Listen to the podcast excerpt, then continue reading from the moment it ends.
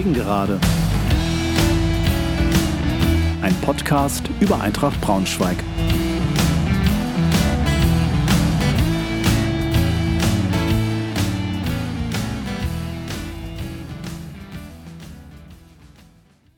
Hallo und herzlich willkommen zur 41. Folge der Gegengerade.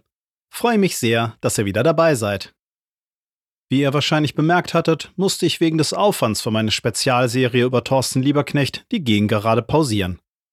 Letzte Woche setzte mich dann eine Erkältung außer Gefecht, aber jetzt steige ich wieder mit dieser Folge in das aktuelle Geschehen ein. Wer die Spezialserie noch nicht gehört haben sollte, findet unter totte.podcaster.de alle wesentlichen Informationen hierzu. Heute gibt es eine kurze Nachschau zum sechsten Spieltag, unser Heimspiel gegen den ersten FC Nürnberg sowie einen Ausblick auf das nächste Auswärtsspiel am Freitag in Sandhausen.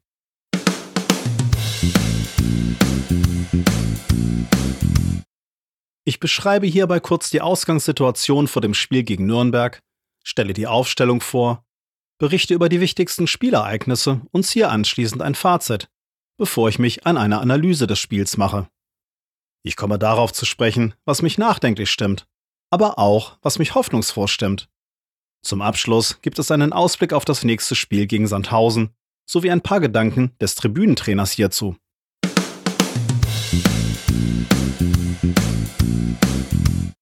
Die Ausgangssituation vor dem Spiel gegen Nürnberg. Nürnberg ist mit sechs Punkten Zwölfter. In den bisherigen fünf Spielen gab es zwei Siege, ein Unentschieden und eine Niederlage. Eintracht ist mit vier Punkten 17.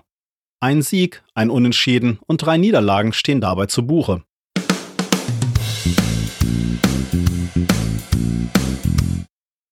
Unsere Aufstellung gegen Nürnberg. Das System ist ein 3-4-1-2. Der zuletzt gesperrte Dornebusch kehrt ins Tor zurück. Für den gelb-rot gesperrten Klaas steht Schlüter in der Startformation. Ansonsten ändert sich nichts. Somit schickt Trainer Meier folgende Elf ins Rennen. Dornebusch im Tor, Ziegle, Wiedra und Nicolaou in der Dreierkette, davor Wiebe, Ben Baller, Groß und Schlüter, Kobilanski und davor als Doppelspitze Kaufmann und Proschwitz.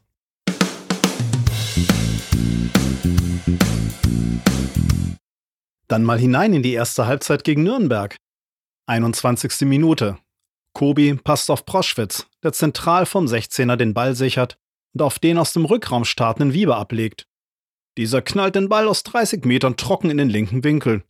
Wir wundern uns, dass dabei das Netz heile geblieben ist. Martenia im Tor der Nürnberger kann diesem Hammer nur verblüfft hinterher schauen.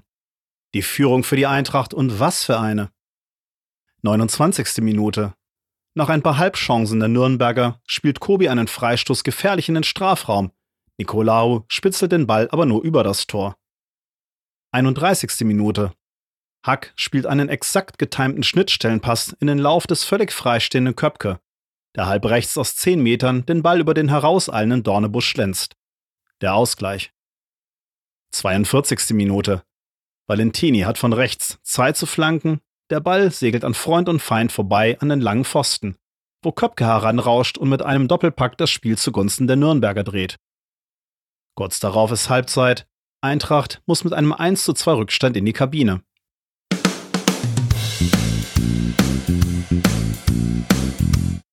Die zweite Halbzeit. 52. Minute. Wiebe macht es, wenn auch aus einer anderen Position, Valentini aus der ersten Hälfte nach und spielt einen gekonnten Schnittstellenpass auf Kobi. Der läuft halbrechts in den Strafraum, hebt kurz den Kopf und knallt den Ball dann ins kurze Eck. Der Ausgleich für Eintracht. 56. Minute. Kobis Freistoß rutscht bis an den langen Pfosten durch, wo Proschwitz ihn aber nicht mehr aufs Tor bringen kann. 58. Minute. Ein Drehschuss von Köpke geht über das Tor. 87. Minute. Nach ein paar Nürnberger Chancen mal wieder die Eintracht. Martenia muss bei einem langen Ball aus seinem Tor und per Kopf retten. Den Ball zieht Schlüter aus fast 50 Metern aufs Tor, verfehlt dieses aber. 89. Minute. Schlüter will im Strafraum von der Grundlinie an Mühl vorbei und fällt. Schiedsrichter Waschitzki zeigt auf den Punkt, überprüft dies anschließend per Videobeweis und bleibt bei seiner Entscheidung. Proschwitz bleibt cool und versenkt den Ball bombensicher halb hoch im linken Eck. Martinia ahnt die Ecke, hat aber gegen den harten und präzisen Schuss keine Chance. Eintracht bringt das 3 zu 2 über die Zeit und fährt den zweiten Saisonsieg ein.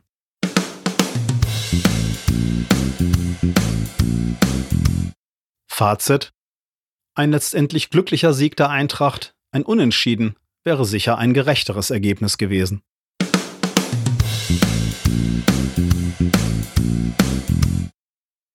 Meine Analyse schaut wie folgt aus. Eintracht kam durchaus gut aus der Kabine, denn zumindest wurde diesmal ein früher Rückstand verhindert. Allerdings haperte es zunächst im Spielaufbau doch gewaltig. Nach etwa einer Viertelstunde übernahm Nürnberg mehr und mehr das Kommando während Eintracht eher auf Konter lauerte. Das war laut Trainer Meyer auch durchaus ein taktisches Mittel. Statt Ballbesitz Fußball wollte man Nürnberg das Spiel überlassen, um zu vermeiden, dass Nürnberg in das ihnen eher liegende Umschaltspiel kommt. Das Spiel war zunächst wenig ansehnlich. Nürnberg konnte aus der optischen und auch durchaus spielerischen Überlegenheit recht wenig anfangen. Die Führung der Eintracht fiel dennoch quasi aus dem Nichts, bis 30 Meter Hammer wird wohl Kobis Tor gegen Hanoi Konkurrenz um die Auswahl für das Tor des Monats machen. Das Problem der Eintracht war neben zu vielen unnötigen Fehlern fast schon selbsterklärend auf der linken Abwehrseite zu finden, womit Schlüter der Ersatz des Ersatzes von Kiwi spielte. Valentini sorgte hier öfter mal für Gefahr. Meyer nahm durchaus berechtigt Schlüter nach der Partie in Schutz, denn durch die mangelnde Spielpraxis ist es natürlich schwer, schnell Sicherheit und Selbstvertrauen zu gewinnen zumal das ganze Team in einer längeren Phase der ersten Hälfte sehr mit sich selber beschäftigt war. Der erste Fehler entsteht allerdings, dass Wiebe nach einem Abwurf auf der rechten Seite keinerlei Unterstützung von einem Mitspieler erhält und prompt den Ball verliert. Hier hätte er gegebenenfalls den Ball wegschlagen sollen, statt die Situation versuchen spielerisch zu lösen. Der Pass von Hack ist dann natürlich erste Sahne, aber Köpke wird allerdings völlig allein gelassen von Schlüter. Fast verstolpert er den Ball noch und Dornenbusch muss sich durchaus fragen lassen, warum er hier nicht länger stehen bleibt. Es gab bei der eher langer dauernden Ballkontrolle von Köpke eigentlich keinen Grund für ihn, so früh abzutauchen, sodass der Ball über ihn im Tor landet. Gut zehn Minuten später sind es wieder eher Braunschweiger Feder als Nürnberger Fußballkunst. Die Spielverlagerung auf Valentini ist natürlich gut gemacht. Aber wie viel Zeit hat der denn für seine Flanke? Dornebusch sieht dann extrem unglücklich in dieser Situation aus. Natürlich taucht Scheffler direkt vor ihm auf, was ihn sicherlich irritiert, aber hier muss er meines Erachtens entschlossen aus dem Tor kommen und versuchen, den Ball irgendwie abzufangen. Darauf scheint sich auch Ziegele zu verlassen, der abstoppt und dadurch das Durchlaufen von Scheffler erst ermöglicht. Und wie betrappt Köpke hinterher, statt sich von vornherein energisch zwischen Ball und Gegenspieler zu bringen. Die Halbzeitführung der Nürnberger war wegen der optischen Überlegenheit nicht unverdient, aber die Tore kamen wegen unnötiger Fehler zustande. Aus meiner Sicht kontrollierte Nürnberg zwar das Spiel, richtig furchterregende Torgefahr strahlten sie dabei aber nicht aus. Offensiv hatte Eintracht allerdings weitgehend den Faden verloren.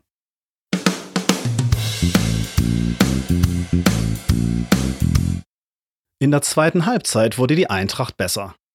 Natürlich kam dem Team entgegen, dass schon sieben Minuten nach Wiederanpfiff der Ausgleich erzielt werden konnte. Diese Schnittstellenpässe sind etwas, was ich von Wiebe viel öfter sehen möchte. Er kann das nämlich. Zeigt es nach meiner Wahrnehmung aber zu selten. Bei seinem Pass auf Kobi passte alles in Perfektion. Und was der bis dahin eher farblose Kobi macht, beweist, dass er ein Unterschiedsspieler ist. Wie er den Ball laufen lässt, ruhig bleibt, kurz den Kopf hebt und den Ball präzise ins kurze Eck hämmert, ist einfach überragend. Das Spiel war in der zweiten Hälfte ausgeglichener. Eintracht schaffte es besser, Nürnberg vom Tor wegzuhalten. Auch Schlüter und der in der ersten Hälfte öfter wackelige Ziegle gewannen zusehends Selbstbewusstsein. Im Zentrum hatte Eintracht mit Widra und Nikolaou sowie davor Ben Baller Spieler, auf die man sich verlassen kann.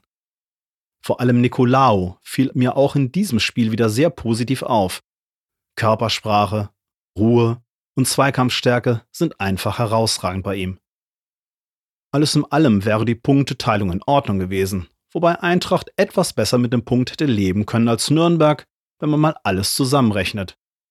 Aber dann kam die 89. Minute.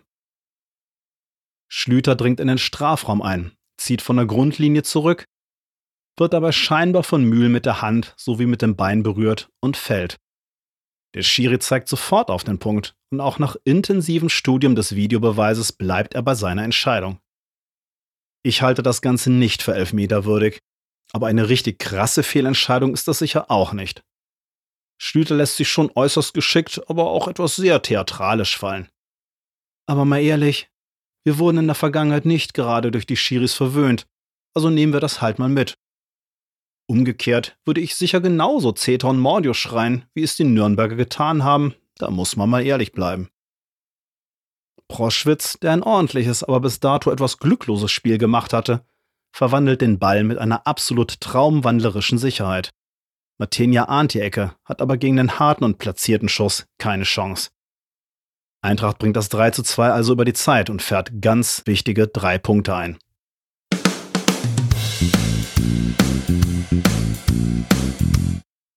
Was mich nachdenklich stimmt. Wie leicht wir es dem Gegner machen und zum Tore schießen praktisch einladen.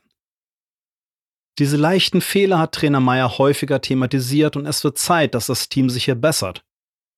Weiterhin ist die linke Abwehrseite eine Achillesferse. Auch Klaas wird noch seine Zeit brauchen, bis er dort stabile Leistungen bringen kann. Bis dahin muss das Team versuchen, gemeinsam diese Schwachstelle zu kompensieren. Nachdenklich stimmt mich auch die Torwartposition. Dornebusch strahlt momentan wenig Sicherheit aus. Was mich hoffnungsfroh stimmt. Das Team hat nicht nur erneut Moral bewiesen, sondern sich in der zweiten Halbzeit auch deutlich gesteigert. Die drei Punkte erleichtern uns den weiteren Weg. Wie Trainer Meyer sagte, die Zeit arbeitet für uns. Es steht zu hoffen, dass sich das Team auch im nächsten Auswärtsspiel mal steigern kann.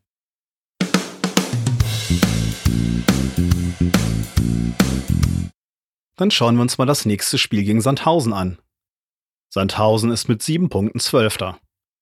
In den letzten fünf Spielen gab es einen Sieg, ein Unentschieden und drei Niederlagen. Zu Hause ist Sandhausen noch ungeschlagen.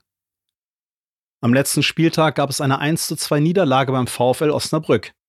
In einer eigentlich ereignisarmen ersten Hälfte ging der VfL kurz vor der Pause durch einen Doppelschlag in Führung. In der dann deutlich besseren zweiten Halbzeit blieb es nach dem Anschlusstreffer von Sandhausen nach einer Stunde spannend. Aber der Sieg für spielerisch bessere Osnabrücker ging schlussendlich in Ordnung. Sandhausen hat damit eine ähnliche Auswärtsschwäche wie Eintracht. Bislang wurde noch kein Punkt geholt. Davor gab es zu Hause ein 1:1 gegen Paderborn. Ein engagiert verteidigendes und gut stehendes Sandhausen hatte wenig eigene Offensivaktionen, konnte aber Paderborn meist vom eigenen Tor weghalten. Im Spiel davor verlor Sandhausen beim KSC verdient mit 0 zu 3 und hatte sich auch über noch mehr Gegentreffer nicht beschweren dürfen. Schnelles und variables Direktspiel war das Erfolgsrezept des KSC, der zudem durch eine konzentrierte Abwehrleistung Sandhausen kaum zur Entfaltung kommen ließ. Beim 1:0 Heimsieg im Spiel davor gegen St. Pauli war Sandhausen bis auf die Schlussphase das überlegene Team und fuhr schlussendlich verdient die drei Punkte ein.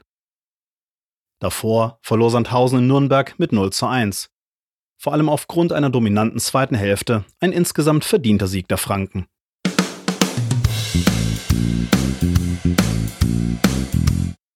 Der Tribünentrainer spricht.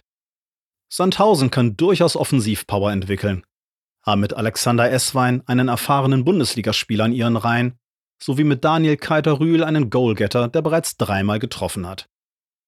Mit Julius Beada steht auch ein ehemaliger Löwe im Kader, der allerdings verletzungsbedingt nicht gegen uns auflaufen wird. Es wird darauf ankommen, defensiv stabil zu stehen und die zuletzt typischen leichten Fehler zu vermeiden, dann kann man Sandhausen vom eigenen Tor ganz gut weghalten. Direktes Kombinationsspiel erscheint als geeignetes Mittel, um offensiv erfolgreich zu sein. Allerdings hat Sandhausen auch durchaus eine latente Anfälligkeit bei langen Bällen, was unserem Spiel mit Broschwitz als Zielspieler zugutekommen könnte. Bei der Aufstellung gibt es derzeit, bis auf die Rückkehr von Klaas für Schlüter, momentan wenig Änderungsbedarf. Das Team sollte sich weiter einspielen.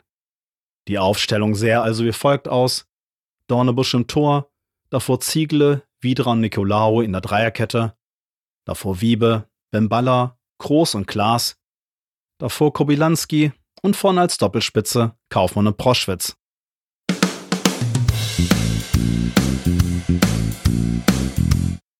Das war's auch schon wieder für heute. Ich hoffe, ihr hattet ein bisschen Spaß und seid auch beim nächsten Mal wieder dabei. Tschüss, macht's gut.